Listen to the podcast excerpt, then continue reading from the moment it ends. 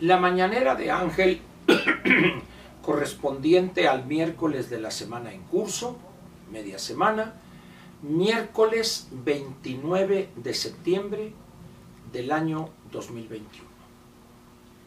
Voy a comentar con usted hoy dos temas. Uno muy rápido, rápido, y luego ya un tema central en relación con lo que estamos viendo. Ayer, si usted vive aquí en la Ciudad de México y se mueve en lo que podríamos llamar la zona más céntrica, incluyendo parte de la avenida Paseo de la Reforma, el centro histórico y una zona aledaña a lo que se llama hoy centro histórico, habrá sufrido los, inconvenientes por una marcha eh, de mujeres, mujeres feministas, de grupos feministas, y la autoridad, bueno, pues con esa característica que los distingue de hacer un cierre de calles eh, apoyados en la inteligencia y con una visión eh, muy, muy precisa, objetiva para facilitar la movilidad, tuvieron a miles y miles de automovilistas, entre los cuales me encontraba yo, varados durante un buen tiempo y sin saber para dónde avanzar, con miras a salir de esos eh, eh, atascones de vehículos.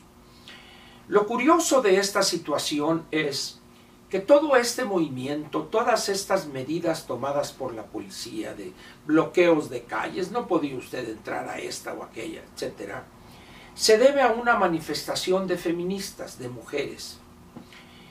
Y, y lo más curioso todavía es que aquellas manifestaciones a las que nos acostumbramos durante los seis años de Miguel Mancera, que fueron los seis años de Peña, del presidente Peña y del jefe de gobierno, Mancera, pues eh, todas las manifestaciones eran de estos grupos de delincuentes, darquetos, punquetos, anacletos, eh, austrebertos, no, de toda esta eh, rumfla del lumpen proletariado, y que hacían y deshacían, destruían propiedad privada, pública, dañaban monumentos, y el celo con el que hoy la autoridad protege a algunos edificios, algunas eh, instalaciones de empresas privadas, etcétera, no se veía en aquellos años. Al llegar este gobierno, como por arte de magia, se acabaron aquellos disturbios, aquellos desmanes, aquellos destrozos de los grupos que mencioné. Qué curioso, ¿verdad? Seguramente todos ellos, al llegar la 4T, dijeron, la felicidad llegó. El paraíso terrenal está disponible para todos y ya no, ya no es necesario protestar. Pero las mujeres que les gusta dar la contraria, ahí van a protestar y como ellas no les gusta la 4T, pues ahí andan, proteste y marche y marche. Aun cuando este sarcasmo no corresponde con la realidad, evidentemente, pero hay algo de verdad. Cuando uno se pone a rascarle a esto para que salga la verdad, brota el hecho de que aquellos grupos eran controlados, dice la Vox Populi, que eran controlados por eh, René Bejarano y su grupo de delincuentes. Y en este caso de las mujeres, pues son grupos que no los controla nadie, si son grupos organizados por ellas mismas, de manera espontánea, a los cuales López el bulto López rechaza o no les hace caso. El caso es que la población, los ciudadanos, tanto de a pie como en sus vehículos, etcétera, sufren las consecuencias. Y modo pues, vayamos ahora al segundo tema. Mire, yo no sé si usted esté enterado que hay casos en varios países donde las esposas de los gobernantes son cantantes y que pues de eso han vivido, etc. Un caso de esos es la hoy esposa, y ya desde hace años esposa, del que fue presidente de, de Francia, el señor Nicolás Sarkozy. Creo que su nombre es Carla Bruni, una cantante profesional con producción discográfica importante y durante el tiempo que su señor esposo fue presidente de la República de Francia, ella siguió con esa actividad y grababa discos cuyo costo de producción y elaboración y difusión lo sufragaba la empresa discográfica que la tiene contratada. Hasta ahí nada hay de extraño que una cantante al casarse con un político profesional y llegar este a gobernante del país donde viven, pues ella continúe con su labor profesional. Y dedicándose a ella, la compañía discográfica es la que patrocina el director de orquesta, la orquesta que se contrata, quien hace los arreglos, tanto en la parte musical como las letras, los videos para promover sus canciones, etcétera, etcétera. Otro caso que es actual, porque su esposo es gobernante, estamos ante el caso de la República Popular China. La esposa del presidente Xi Jinping es una muy popular y muy conocida cantante de canciones tradicionales chinas. No recuerdo su nombre, pero ella durante muchos años, su vida profesional, ha cantado en obras de, teatro, en conciertos y también en la televisión china. Ahí hay un caso diferente a raíz de que su señor esposo es el presidente del comité del Partido Comunista, en ese momento ella deja de aparecer artísticamente hablando y acompaña a su esposo en algunas ceremonias oficiales, en viajes a otros países, etc. Pero ella ya no se dedica a la actividad artística, al canto, siendo, dicen los conocedores de ese estilo de, de China de cantar, que es una excelente cantante, intérprete de canciones tradicionales chinas.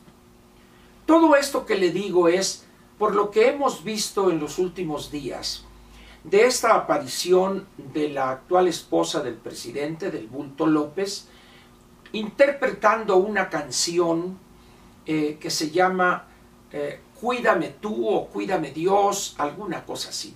el título exacto no lo sé, pero es algo de Cuídame.